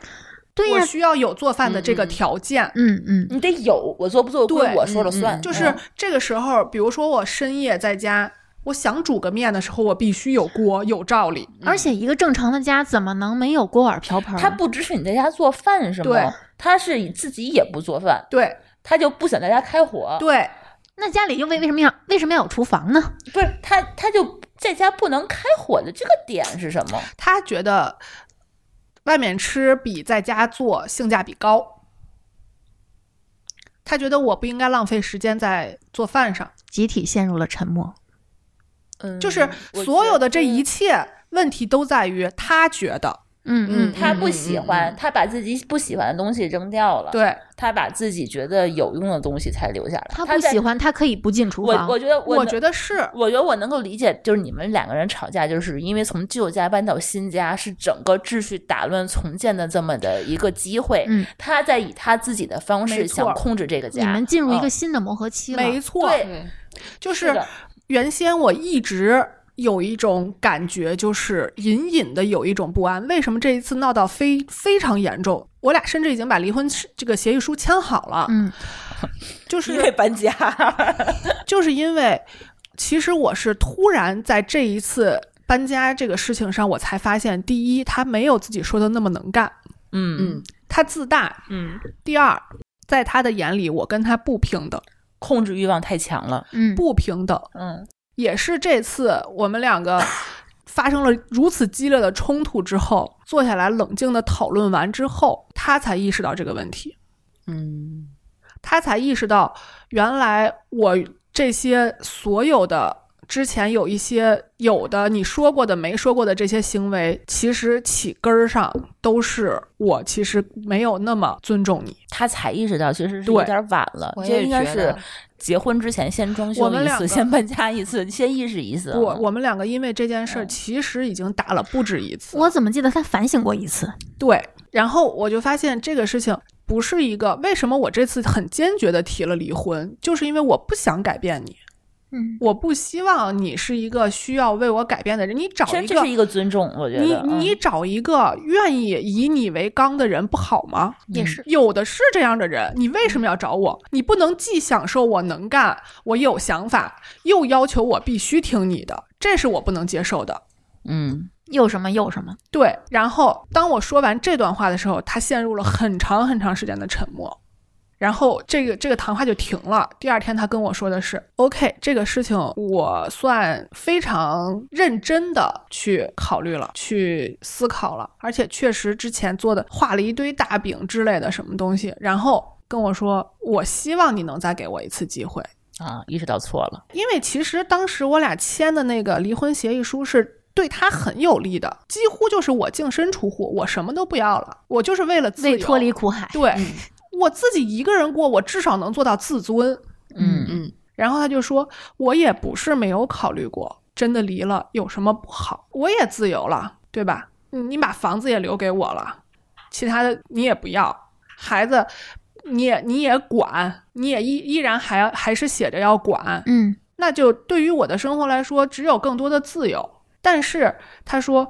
我意识到一个问题，就是我是真的欣赏你的独立和能力的。那还是舍不得呗，对嗯还是感情在这边。所以嗯嗯，我为了这个，我可以改。那他其实我觉得啊，嗯，还是成长了。我希望嗯是嗯，至少在闹完这一次非常严重的矛盾之后，到现在还为止，啊，还 OK 哈，嗯，我最后给他了一个嗯一个解决方案吧，就是我给你半年的时间。这半年的时间，你不用跟我证明什么，但是至少我得能看到你的诚意。你不可能说一个人自大了三十多年了，突然因为吵了一次架就表现的又就是什么都尊重你，那那是不可能的。呃，我觉得是得这么看，就是说得看他这种代价，就是说他呃你，说到点儿上了，哦、他如果觉得这个代价自己不能承受了，他真的会改。他衡量过了，对嗯对对，他之前不改是因为他没有可以牺牲的东西，对，呃，所以说我觉得你这一次的话呢，他之前没有经历过，突然经历了一次，知道了后果，知道了底线，所以说可能他确实会因为这一件人生经历去成长，这是有可能对，的。嗯而且而且我就跟他说了一句话，我说为什么你会如此的自大，认为什么事情我都能干，就是因为你没有受到过挫折。对，啊、这是就是井底之蛙，就是因为没错他嗯生活其实因为太舒服了，嗯，嗯，因为搬家引发的一次婚姻整治。而而且我都已经忘了我们是要聊搬家，而且你知道，我现在有点后怕，就是说他们家现在只是搬家就出这么大事儿，嗯他们家装修他是没有走心的。对如果两个人都是为了要装修去争夺这个控制权的话，其实我觉得啊，我有可能灾难会更大。嗯，他们经历了我装修的人都知道，这个装修就是只要这事儿没有到不可挽回，我都不管。就是你需要我干嘛，跟我说，嗯我去干。我就是怕出现，而他是这属种于情况这他是属于那种怎么着能住就行，嗯能用就行，我要求并不高嗯你开心就行啊、因为他很享受这个过程，就跟就跟范范似的，就嗯是他其实他既然已经享受这个过程，那我就不参与。按照你刚才的描述，他已经不是享受过程了，他是在制定对他理想中的对生活。对，嗯他这个理想中的生活可能是他自己想象出来的，而不是说是没错。对吧？甚至这次讨论完了之后，我们家的布局都变了。原来是我必须要陪着孩子住在楼上，因为他觉得孩子更需要我。然后他一个人住在楼下，这样的话不打扰我们，嗯，其实就是躲清闲嘛。嗯，嗯，然后现在修改完以后，你给我自由，我得能更多的出差，更多的加班，更多的一些自己的事情，其实是至少能让我这样。算是一个结构性的调整了。对，嗯，不知道是好是坏，改变都不知道是好嗯是嗯坏。那是都得试试着走的。所以我一开始只期待我们这期聊一个搬家，结果聊成了婚姻的。这个不能割裂的，对啊，嗯因为你一旦不是一个人的生活的对，时候，所以我们没有跑题，继续吧。 所以我们想听的是独立一个人搬就家。就是说，真的是，如果产生了这么深的矛盾的话，这个我觉得应该算是拖后腿的这个典型案例了，嗯对吧？对对，嗯对但是他们俩可能都不会放弃，就是说你这个控制权。如果有一个人能够弱势一点，就说那我就不管了，其实反而就解决了。对，吵架可能不至于爆发到这么大的程度，顶多抱怨一句。嗯，那你闹到这个份儿上，你夜深人静的时候有没有想过，就假设一下，假设这个事情要按照你们既定的，比如说你们离婚协议都签了，接下来要走程序了，假如要搬出去了，这个时候我就会想说，这个如果真的是不过了嗯这个日子，这个家留给谁？如果是站到这个角度上，男方肯定会说这个家留给嗯我。一定会有一个人搬出去。对，嗯那肯肯定定是是对我。搬出去啊，对，是因为是对这个家付出感情最少的那个人要搬出去，一定是我搬出去。嗯而且当时我已经在看房子了。就不可能是你留在这个家。假如这种事情发生了，你也要经历一个人搬家了。对，嗯而且是被赶 出去。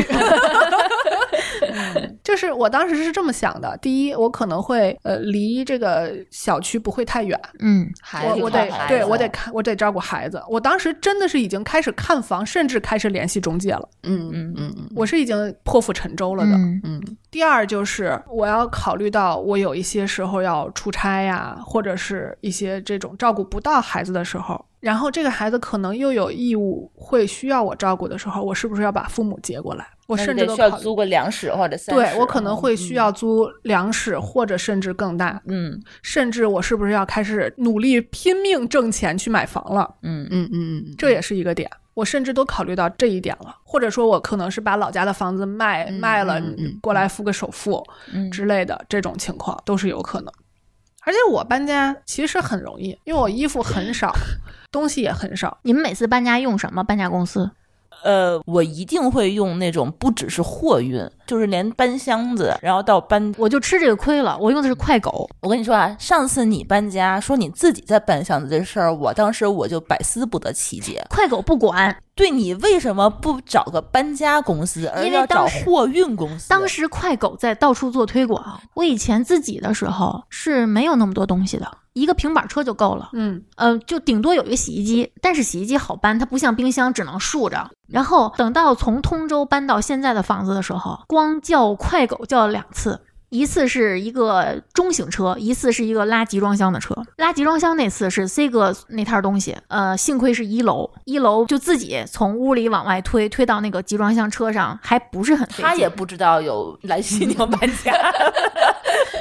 然后我那次等于说我是从一个人从六楼搬到楼下，那大哥就在底下抽着烟，嗯因为有半个小时还是一个小时的等待期是免费的。嗯，他说你快点 儿，没有太多东西，累的是爬楼。就嗯你知道，就是当时我听说你们自己在亲自搬东西嗯的时候，我当时的第一反应就是说你们俩。是缺 钱吗？我当时这种反应，因为我知道你们家是没有楼梯的嗯，电梯，嗯啊，对，没有电梯的。然后我说，怎么现在都什这个时候还会有人不选是，择是因为一个习惯的延嗯续，就我是觉得以前是搬家什么的，就是自己对搬搬几趟就完事儿了。对对我们这次用的是应该是滴滴的那个货运，嗯但是它可以选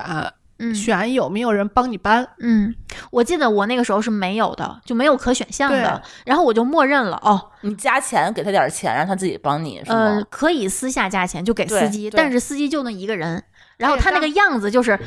等着我等着你们。但但是你提前跟他说了吗？要搬家，那次真的没经验，哦就是我先搬的，我先把东西都搬过去，嗯，然后呃，我当我发现他就坐在楼下等我们，不帮我们搬的时候，因为我当时要抓紧时间搬，就一个小时嘛，嗯然后之后就开始计时，就开始收费了。那你看还是缺钱，你 就先给你钱嘛，就计时然后就就计时就了。就想着就赶紧好，因为东西都已经规整好了，等于说最难的一个是爬楼梯，另一个就是我的书，嗯没有经验，全都在一个箱子里。啊，太沉了，那不行。我当时就那个纸箱子，那个抠的那个是那个洞折了。折了好几个，最后有几个箱子是拖着，大概是从六楼搬到三楼，它就开始有点脱扣了，嗯对，裂开了，然后从三楼拽下来。好在是箱子够厚，它只是没有想到我会把书全都放在一个箱子里，太沉。我们家是一半儿书一半儿衣服这么搁，嗯但是因为是找了那个搬家的人嘛，嗯，他们会用那个袋儿去背着往我告诉上你，那走个袋儿我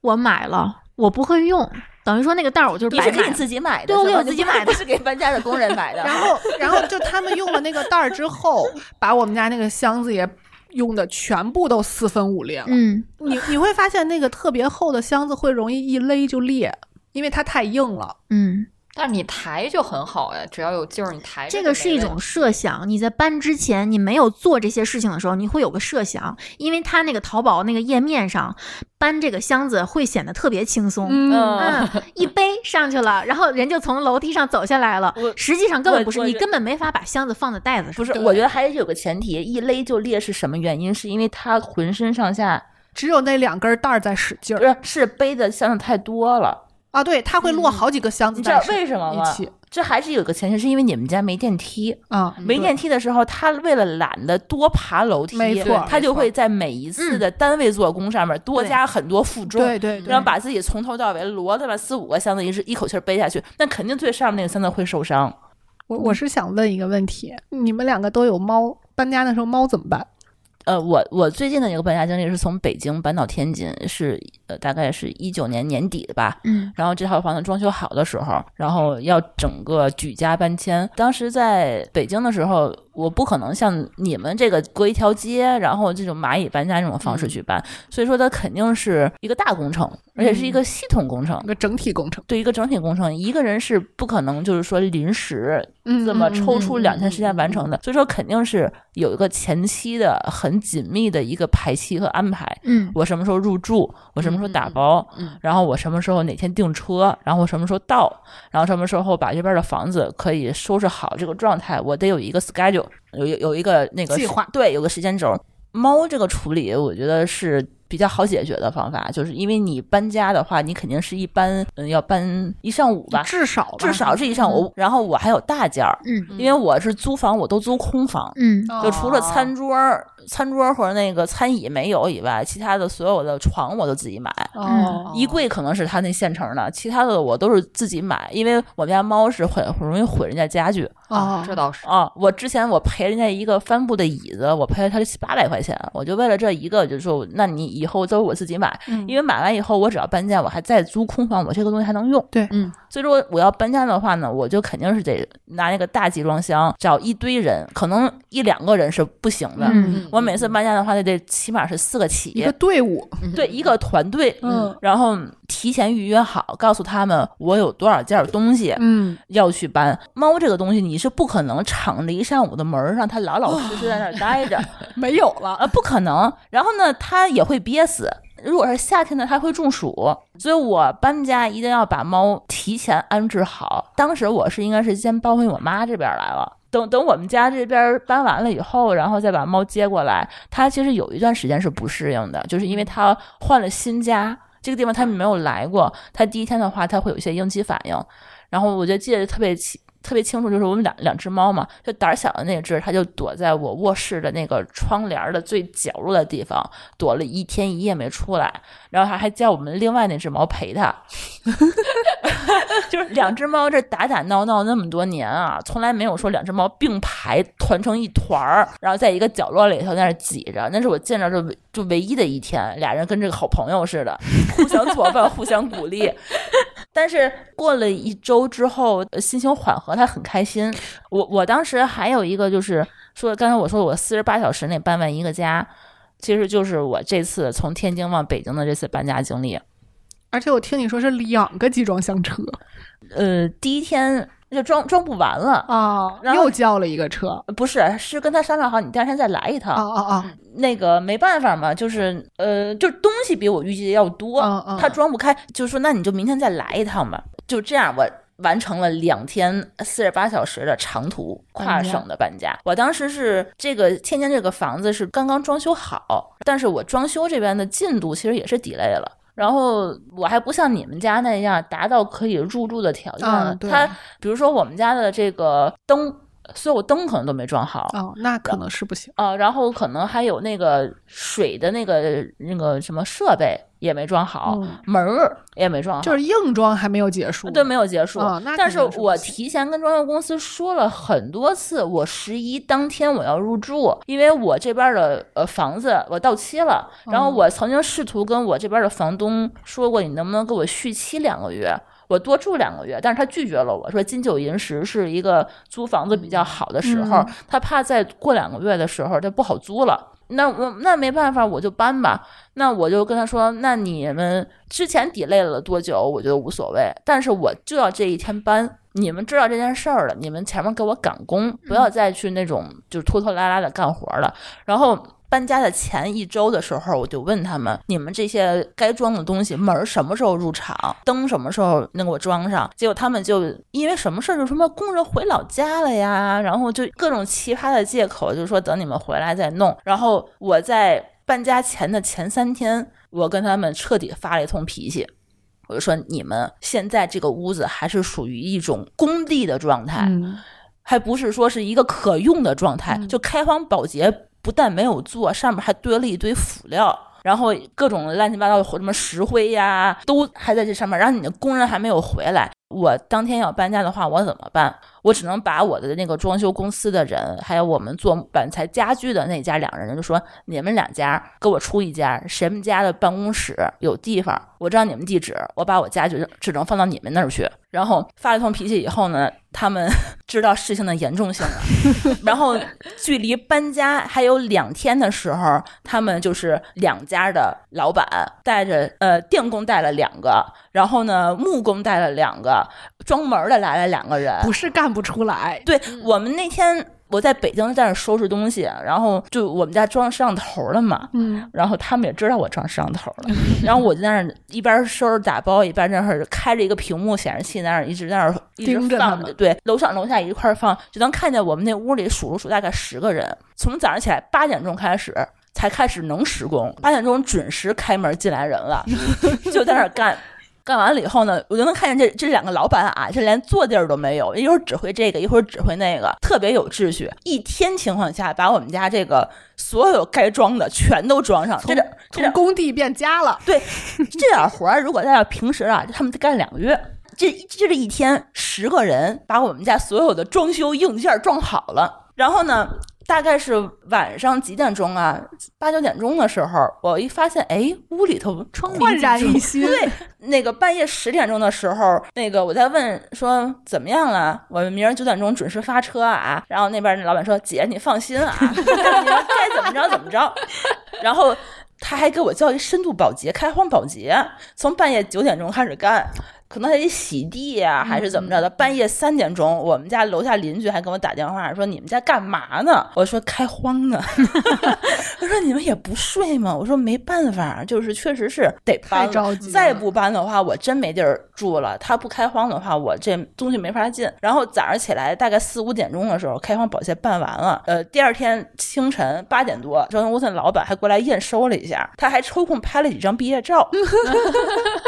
然后九点钟我这边东西就准时发车，当天就是搬到这边来了。然后我打包的时候，当时也其实也也蛮紧张的，因为我是提前两天才半夜从天津往北京赶去收拾东西。那前面那几周就跟你你搬家之前就是特别紧张，就是事儿不断，对我发现事儿就容易凑堆儿，而且啊那个时候我不光是在北京事儿很多，我在天津，因为我得盯着他这边的装修，得赶快给我完工，所以我一直是在天津，我没有办法在北京收拾东西，嗯，所以我我只能是提前了两天，然后回到天呃回到北京，然后提前从京东上买了很多很多纸箱子和打包工具，然后我跟朱峰是用了大概是一个半天儿的时间，把所有的东西都装箱。我因为我其实我知道我们家大概有能多少有东多少西箱子，嗯，因为我我搬家搬了几次以后，我就知道这个箱子肯定会逐年递增没。错我第一次从三十多平米的房搬到一个九十平米的房，我知道我用了二十四个纸箱子。那我第二次搬家，我知道我可能得三十个起，嗯，然后最后这次搬家的话，我可能大概规划一下，我箱子多了没关系，我不能不够。对，嗯，我如果万一就是说四两天时间内，我发现我打完包以后箱子不够，那是非常灾难的一件事儿。嗯所以那天我就是买了四十个纸箱子，最大号纸箱子买了四十个，然后那个装书的纸箱子是那种小小一号的，因为我知道书特别沉，我就用那个小纸箱子买了十个纸箱子。然后我们两个人就是从早上起来，礼拜六早上起来开始，呃，那边开着摄像头看着他们那 个 开放保洁，我们俩就开始把所有东西装箱。其实我觉得就是只是装箱这一个步骤，其实并不是很难。嗯一个人只要负责把箱底儿分好，嗯，嗯个那个人往里装，对你把这个书柜一层就装一个箱子，对第二层装一个箱，第三层对装一个箱子，然后你每一个箱子外面就是标上号儿，嗯，这个里头是什么东西，就是在箱子上写一下，我觉得是比较方便的，因为他搬的时候他也会心里有预期，嗯说这个东西它就是书，就是沉，它就是沉，或者这个东西它就是厨房的调料，都是瓶子，它可能就会轻拿轻放。嗯对，为什么我要推推荐在外面箱子上写明白它是什么？然后我还会再写明白它放到哪儿啊，对，啊。比如说我这个书房的这些东西，我会写上这是书，放到哪儿了？放到新家的次卧，我就写好。这样的话，就是我因为箱子太多，搬家人太多的话，我可能没有办法管管理到每一个对嗯件儿。这样的话，他们搬的时候自己就会明白这个东西，我搬到家里后我往哪个地方去推。嗯，或者说是别人帮我监工的时候，比如说我叫我妈过来看着点儿，那她就知道这个东西往哪儿去放。嗯，所以我只要负责最难的难度的就是说，把某一个区域先规划好，这个东西需要几个纸箱子，一层一个纸箱子，或者是一个区域一个几个纸箱子，然后写好，写上字儿，这事儿就完了。其实，在我来看的话，其实并没有很难。嗯，没错。然后我觉得最重要的一个特别重要的点就是说，每一个纸箱子一定要是一样大，嗯，好落，对，特别好整理、好搬、好落、好收纳。我当时弄完了以后，印象特别深，就是先把那个客厅是腾空的，因为我觉得搬家之前那一两天客厅是可以不用的，嗯，先把客厅腾空，专门一开间儿就是专门放纸箱子，放满了一样大小的纸箱子，然后他们上来就拿嗯往出我拿啊，就对对好嗯对对对对，就非常快。反正我觉得我搬家就是说我不会说是先收到一起，然后再归纳好，然后再该扔的扔，我是整个东西就地搬。比如说这个电视，我就会把那个跟电视的这一堆儿的东西堆在一起，然后电视的线什么的就缠在电视的后面，啊嗯嗯嗯钉子的话搁到塑料兜里头，贴在那个电视的后面，这样的话，它要在还原的时候，它其实很快嘛，只要把在原位上的东西拿下来，然后你就可以组装，你不会说再去找我所有钉子都在哪儿，然后翻箱倒柜找到那一个箱子，然后再把东西都翻出来，其实那样的话就会比较难。嗯嗯，嗯，舒对淇，舒淇这个算一个人搬家的攻略，她这个算攻略，一个人可以学，啊，可对以效仿。对对对对对而且我还会做一件事儿是什么呢？我会有一个随身带着的一个本儿，比如说我有四十个纸箱子，嗯，我每个纸箱子我打完包以后，我会上面比如说写这个是书，我会在我的本儿上写上一号纸箱子里头有什么什么什么东西，然后二号纸箱子有什么什么什么东西，然后呢搬到另外一个地方的时候，我可能这一天就过去了，就会特别累，我只需要找到我当天比如说需要睡觉用的东西，或者需要洗脸用的东西，嗯那我就去本上找这是在几号纸箱子里面，我只要拆那一个纸箱子就行了。所以这件事情就导致你可以一直拖拉到现在都没有把纸箱拆完。呃嗯，现在肯定是拆完了，拆完了但是拆完我了确实是很多东西我放在那个地方很久很久都没有去碰它，因为我搬家的时间是很紧张嗯嗯的。我觉得，但是以后入住之后归纳的时间是随着你随着你入住的时间变长，你可能还需要花心思去收纳，然后你可能还需要再去买买买，你才能知道有些东西可能留，有些东西可能要换新的。对，所以我当时搬的时候是无脑搬，能带走的我最后什么都带走，垃圾袋儿、手纸、打包的那个那个所有的那个东西。嗯 而且特别过分的是，我当时比如说中午订的车，十二点要搬，下一个租户他已经就在我们家。等着，十点钟的时候，他得把所有的东西已经就堆到我们家门口来敲门了。我天呐，我说我车十二点来，你不能就这么着急。我是定的是今天要搬家，但是我还付了今天的租金呢，不可能就是说你你就要入住了。然后后来我跟那房东大姐聊了之后，我才知道这个，因为她就是特别着急入住，喜欢这间房子，外面已经住人家沙发住了两个礼拜了。嗯啊所以说她也着急，我也能够理解。然后呢，我就说那你要不就进来等吧。然后我就一边在打包，搬家公司就开始从我们家五楼往下面运东西。然后我在最后一刻还在就是所有的纸箱在在封箱啊，在贴胶条、写字儿啊什么的。他就在那儿开始把他的东西 往里头往里头搬，搬完了以后呢，我让给他扫地，说你甭扫了，我叫一开荒保洁，然后他就开始去给人做卫生，就那种感觉啊，就是一直嗯无缝衔接赶无缝快衔接走，对对，真是无缝衔接，太紧张了。所以说，我觉得我应该算是会搬家的嗯一对个人，这已经是非常嗯会搬家。但是我就我之前的经验的话呢，就是我住在新的家里头的话，我可能第一天晚上我会保持搬家的那个状态原样，我只会负责把我自己床单儿。拿出来，然后洗澡的东西拿出来，然后我那个随身带的那些，比如说第二天要穿的衣服，我会提前整理好，放在我手提的那个行李箱里头。那个行李箱还有我的保险柜，我是一定要跟着我自己走的。嗯我是不会上他们的那那个集车装箱的车的，嗯所以我们肯定会开车带着我自己最重要的东西，然后我一进门我知道它在哪儿，然后我只需要今天晚上我用到它，其实就行了。嗯然后其他所有的一切事情，我觉得都可以等到第二天我睡饱了以后再去解决啊。嗯，所以咱俩不一样的地方是因为我自己搬家，嗯，我住进新家第一天的体验是浑身疼，我全身都是青紫。因为你真一的直在很用疼嗯它对去用劲儿控制这个箱子，而且有经常你不知道在哪儿有一个严重的磕碰，就腿上就是深一块儿浅一块儿的那种青紫，大件儿也是你自己搬的是吧？嗯，算吧。嗯，就是比如说床垫儿，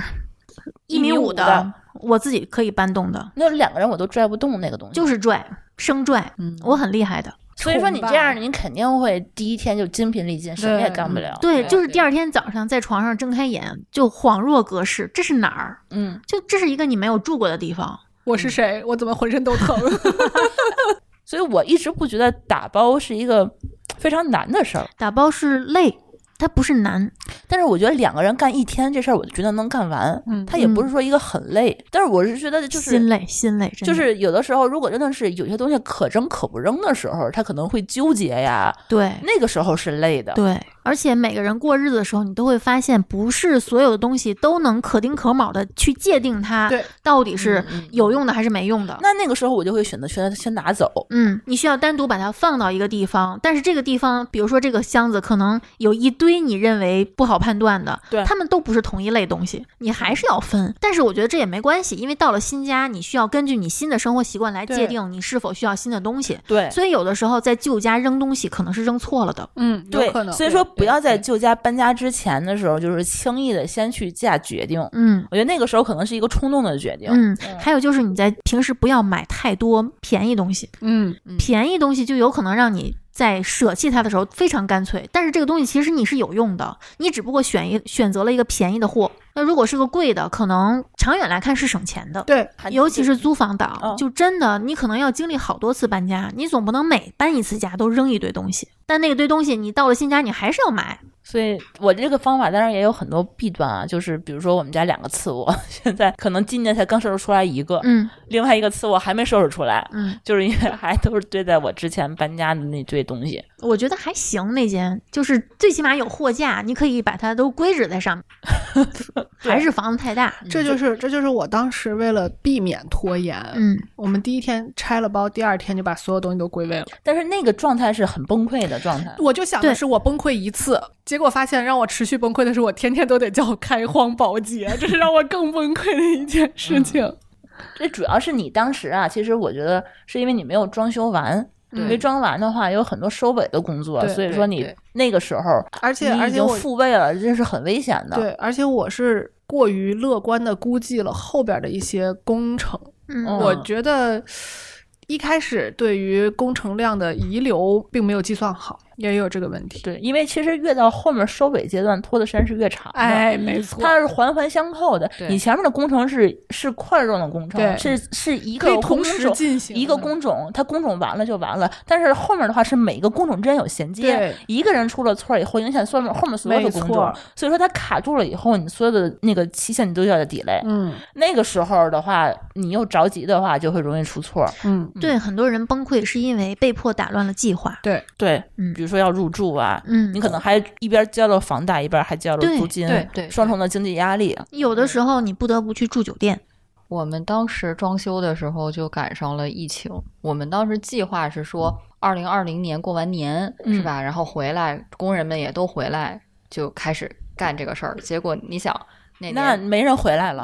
对呀、而然后且小区也不让进，对问题最夸张的点在于，我们其实跟工长的约是在疫情全面爆发之前就定了。嗯，因为当时就听说工长难找啊什么的，就是很早就把工长的工期什么都定下来。但是他们都封存在封村里出不来。对，然后当时呢，工长就跟我打电话说，其实他还挺挺好的，因为他的工人好多就是住在北京，然后过年因为他们项目多，也没有完全放回家，他有一个班组的人，他就都在。嗯他说，其实现在问题不是说我不能给你开，是你们小区。开不了，开不了，因为对我们当时是一个成熟小区的二手房装修，嗯就相当于是只有我们家在装，我们四邻都已经住了就好多年了，嗯然后我们要重新这儿全刨了，然后重新开始干活，又疫情，我们当时开工多狼狈呢，最后是快四月多才后面才开工，然后当时居委会是这么跟我说的，他说我们现在接到通知是这样的，如果在这种成熟社区你要开工干装修，可以三个手续， 第一个手续你把你上下左右这四家的同意函你给我拿到。就是人家得同意，然后呢，你就还得签那个协议。比如说，你的工人如果出现了这个疫情，或者说由于你导致咱们这个社区出现了这种疫情的、这啊被个封了什么对的，嗯对对，然后后你得承担相应的就是一系列的，啊，就是就是法律责任之类之类之类，反正就一系列的东西。然后反正就手续超麻烦，然后包括要求你施工团队是固定的，就比如啊不说。能换人，就比如说你的木嗯工就是你的木工，你不能说我今儿这个木工没空，我换一个木工就来哦跟疫情期间陪床一样，啊一人一证。就是你要是有证儿的，而且是稳定报备，每个人分工你都要写好，嗯电话都得写明白吧，电话啊分工、身份证、健康宝、新我好像新听康说过他们有人这码样，就是那个啊备案，然后而且是你物业备一份，居委会备一份，就是你嗯双备案，然后每一个人都要去跟居委会聊个天儿，我们都是 hard 模式， 就是类类似的那种。然后当时我们跟工长说，我们都已经非常崩溃了。然后，然后工长当时特意气，工长说。行，都行，你们只需要把四邻这个事情就是搞定，然后剩下的什么公我们公司的营业执照、什么资质，然后包括我的工人这一系列健康宝这些事儿，我去搞。然后你这不知道搞四邻这个事情，有一家拖了我们两周没开工，就是因为四邻搞定了三个，有一家就搞不到，嗯，因为他们被限制住了，就是不能回北京，然后他拿不们。到他们那家怎么是空置的模式，那你不能控制寄的过去吗？空置的，就是代表家里没有人。你看我们的思维都是这样吧？那对我那楼上我楼上没人，这不是好事儿吗？对吧？让他们写一个证明或者跟居委会打个电话我就是说明没一人下了情啊况，我就可以。都不行，不行， 就不行，你非得要生签字，你知道吗？然后我们当时就等他们回来，然后那家人确实是非常的够义气，他们是个租户，嗯，所以他们也不想耽误你的事儿，所以他们当时是这样的，他们说这样吧，我们找一朋友过来代表我们，把这个个字儿给你签了，然后你就反正是租房，嗯对，反正是租户。然后，但是那个租户来了一个更 hard 的模式，说你得跟我们房东说一声这个事儿。这哎呀然后最后跟房东说完这个事儿，房东是这么说的：说你也甭让他找朋友吧，你我给你签行吗？咱们约定一个时间，然后你跟我说一下工期什么的，你动不动结构，拆不拆墙，新不新建墙，你跟我唠一下这个事儿，然后唠明白了我就给你签。然后就是搞的，就是一个月的时间，搞四个人的签名儿， 就搞得我们非常的就是崩溃。然后崩溃到什么程度？我们把四个人的签名儿搞过去，就是弄完了之后，因为工长他有别的工地嘛，嗯然后我们就把那个签名先交过去了，然后他当时就配合着搞健康宝，因为他还得给我们排班固定人员，因为我哦们这边定不了什么时间开，他就配套的人他就而且你这个时间就只能是这段嗯对时间，他就不能再去接别的活儿了。对呀、就只能所以给你所以们你家，看，他就老说嘛，你先定了时间，我才能提供工人的，我才对知道我派哪些人来给你家干呀，嗯对吧？你不能你说你现在开，跟你两周之后开，那我的人员是不一样的。嗯所以我们先弄好了签名，交到了那个居委会，然后物业，剩下的我们俩没空跑呀，然后就是他在跑，就导致我们家开工那天我们不知道今天开 工。因为他把那堆东西交过去，就在家就是 stand by，你知道吗？就等那个物业的电话，不是你交过去立刻给你开办，人家还要审核什么，就居委会也一开了个堆事儿盲盒，对，然后特特别搞笑的是，那天早上他不是早上八点钟可以开始干活嘛？那天早上我都正忙活着别的事儿，也不知道今天开工啊。我们工长七点半在我们那个装修的群里面，连着我我老公设计师发了个红包，开工大吉。哦，都你没有们一脸开工懵逼仪式了 然后发了一个我们家那个门口贴着那个什么正在装修那种他们公司宣传的那个那个那个样子的照片儿，就是门脸儿的照片儿，然后加一红包，开工大吉。然后网我友没空告诉 你们，然后我们俩当时都在忙别的事情，都没没有看第见一时间看，也没去抢那红包。我们家设计师，然后回了一句啊，今天开工了，怎么没人告诉我一声啊？ 然后给我狂打电话，就夺命 call。然后我以为就是设计说师没去交底吗？就是已经前期沟通完哦了， ，OK，因为那没想到有这么多步骤。啊，好吧，就前期都交了两遍底了，啊设计师也是怪辛苦的，给我打电话说：“哎，你们家开工，你为什么不告诉我一声啊？”我说：“谁说我们家今天开工啊？我不知道呀。” 就史上最囧的开工大吉。但是这样的好处呢，就是由于人员定了，这个师傅就想着我得赶紧把你们家干完了，要不我这些人就绑在这儿，我出不来。所以前面的就是工长负责的部分非常的有条不紊，结果后面就出现了他工长后面接的单子就出现了各种问题，就是各地都严了嘛，大家要保护乌连纱进帽都儿。啊进不去了，然后你就哪怕四家签字，哪怕工人固定，好多小区都不行了。所以你们当时装修用了多久？我们你想四月不到五一，五一前我们就开始了，然后一直工长的活儿都结束是六月底吧，七月初，我们当时是被家里老人劝，就是我们俩计划就是晾一个夏天，嗯十一期间的假期长嘛，嗯我们就去搬家，然后就是被家双方四个老人无敌夺命 call，就是拦，因为说你们房子约就是到那个年底嘛，但是我们房东人特好，因嗯为是我们一个学校毕业的师姐，她就说你什么时候搬，你只要提前一个月告诉我，我嗯去找下家儿，只要接得上，啊，哎，我就可以让你随时搬。一个月无所谓了。对其实对对，嗯其实就说白了，你多给他一个月房租嗯什么的也没大事儿嘛，就是对相对合同期是比较灵活的。然后当时我们就想着说，那就十一班呗，假期又长，我们也从容一点。嗯结果就被两家老人轮番还是担心啊轰炸，对，嗯都觉得甲醛呀、各方面的还是不行。最后就是十二月底找了一个周末，还是他们给算的那个，哦啊，你还黄道算吉日了对。 哦，这个我这个们一都点儿是也不想算，因为蚂蚁搬家很难界定我们俩怎么到底是哪对天啊？就是我当时我婆婆跟我说她要算，我说妈这样儿，咱们先给搬家下个定 义，就怎么计算是这人进去，对还他是他家是具津津乐道的人，对， 就是就说咱们先下个定义，你是非得说我俩跟那儿睡一宿，啊，这个叫搬家第一宿，在这嗯新家睡的第一宿，你界定这个为搬家，还是说我们俩所有东西就百分之九十以上的东西进去了，嗯你可以不睡，嗯这叫搬家？还是说我们得跟那儿做顿饭，然后弄一个什么暖房趴，然后找几个起灶人，对，起个灶怎么的？你给我一个定义，然后我来告诉你我们最晚能接受的是什么时间。嗯，然后我婆婆当时也被问问 住了，就她可能没想到我会没想到跟嗯你她这么严谨。 对对对，然后他可能也没想到，然后我婆婆是这么跟我回答的，她说：“那你等我问问大师。 行，大师的交大师的事情交给大师去做。”然后我当时非常懵，我说。行，我然后我当时还带着那种嘲讽的心态，我说你去问他，啊我就想看看他怎么下这个定义。果不其然，大师据说也沉默了三十 秒，然后没见过这么较真儿的。啊对，然后最后那个大师给的定义是这样的，就是说东西多少都不重要，就你们俩进去，然后起个灶，就是进 开火啊儿，对，要嗯开火儿，说你们哪怕整碗面都成，嗯，就开个火儿就得行在里了。头做顿能吃的。对，然后然后特别逗，那个我感觉那个大师也是受过高等教育的，他是这么教我一军的。他说，从你们到那儿到起灶到这个一就是这个流程完事儿要待三个小时以上， 好严谨。哦，当时行就被这女个博士搬就哦家我遇哪到怕我了，当天我不住在这儿，我只要煮了一碗面，其实 待够三小 时，对对就对，行其实我们就是所谓的按大师的意图，那个黄道吉日，我们只是到那儿真的认真的煮了碗面，是真的是然后按照待他够的了三啊个小时，然后拾掇了一些东西。那天是把所有的书都安置到那个书橱啊，柜找里了点事儿干，要不对三小时干什么 呀？对面不足以撑够三个小时。对，还得排大小个儿呢。对，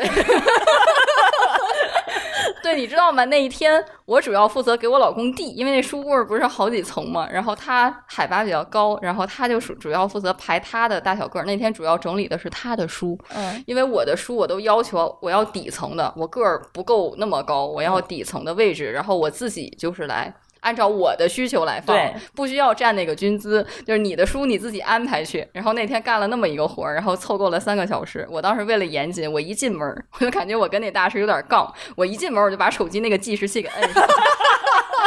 然后到我离开那个，然后我就给我给我婆婆截了个图， 我喜欢这个结尾，然后 呢，中间太喜欢这个我老节公了在那儿煮面做面，我还给我婆婆录了一个十五秒的小视频，以证明我们俩。我还发了个定位，我跟你说。 然后最后出去的时候是三个半小时，我还给他发了个截图。我喜欢这个结尾。我觉得大师的要求其实是合理的。大师认为这个家正式成为家是要有烟火气。没错，嗯，对，呃，搬家是需要有一个仪式感的，嗯，对对对开锅仪式，对，嗯，他专门得找一个黄晨吉日去开锅、嗯去做饭、嗯嗯嗯一般情况下是不能动火的。嗯，哎，是说锅不能搬家的我们时候家都没有锅不锅能了扔还是怎么着是吧？就是旧家的锅要搬到新家来，嗯你是不能在旧家同时开始扔掉思考，哎，我是翻了个白眼儿。反正我婆婆那边给的教导是这样的：首先就是你不能所有的锅都换新锅，对，就一至定要少带要旧留一个锅。旧的嗯，但是还好我你带的了一个那小个就是锅碗和碟儿，如果有那个就是掉刺儿的，或者是那种掉磕茬儿碰的的磕碰，只要是不完整的。都要扔，就是反正大师嘛，这玩意儿因。为有东西好像说是破财呀，还对，是好说像是有什么风水上的讲法，但你是想，我一个这样的人，我也不大懂。我也不太懂，我就都都拿过来。按理说就是说你家里头讲究的有点老人，就是说你碗，但凡有磕瓷儿的对碗，你是绝对必须当场扔掉，你不能再用它了。然后又有不好的，好像是财运什么的。咱哎也不确懂实是拉破了嘴要花钱的，我很合理。高知跟迷信是不冲突的，嗯，然后我老公一向就是不太喜欢我婆婆的这一套理论，嗯，但是呢，他就关于这个掉了瓷儿的碗得扔这个事儿，就是立刻接受，深信不疑，因为他想我这样呢，我能少搬点东西。都是精致的利，这个实用主对义对者。 对对对 大家都蛮厉害的。 对，嗯哎呀，就特逗。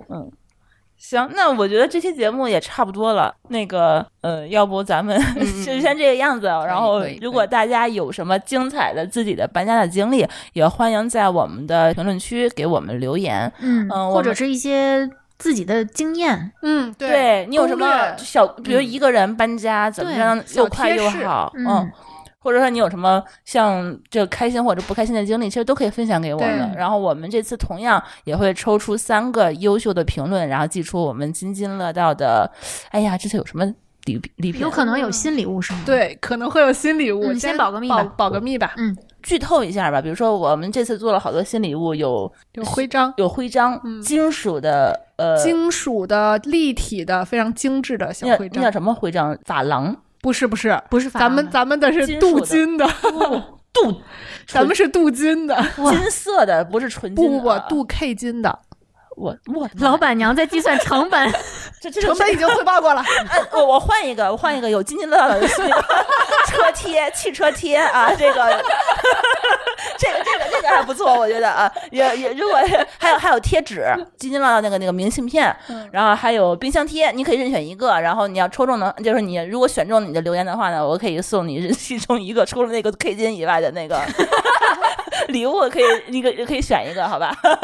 啊，那我们这期就先到这儿，好吗？嗯好那我们下期再见，拜拜。拜拜拜。拜。感谢您收听本期节目。本期播客节目由津津乐道制作播出。你也可以在我们的官网 d a o 点 f m 找到我们的更多内容作品。如果您喜欢我们的节目，欢迎在微信、微博、朋友圈等社交媒体转发分享。您的分享对我们而言十分重要。如果您希望与我们互动，可以关注我们的微信公众号“津津乐道播客”，天津的津，欢乐的乐，道路的道。在关注后按提示操作，即可加入我们的听友社群。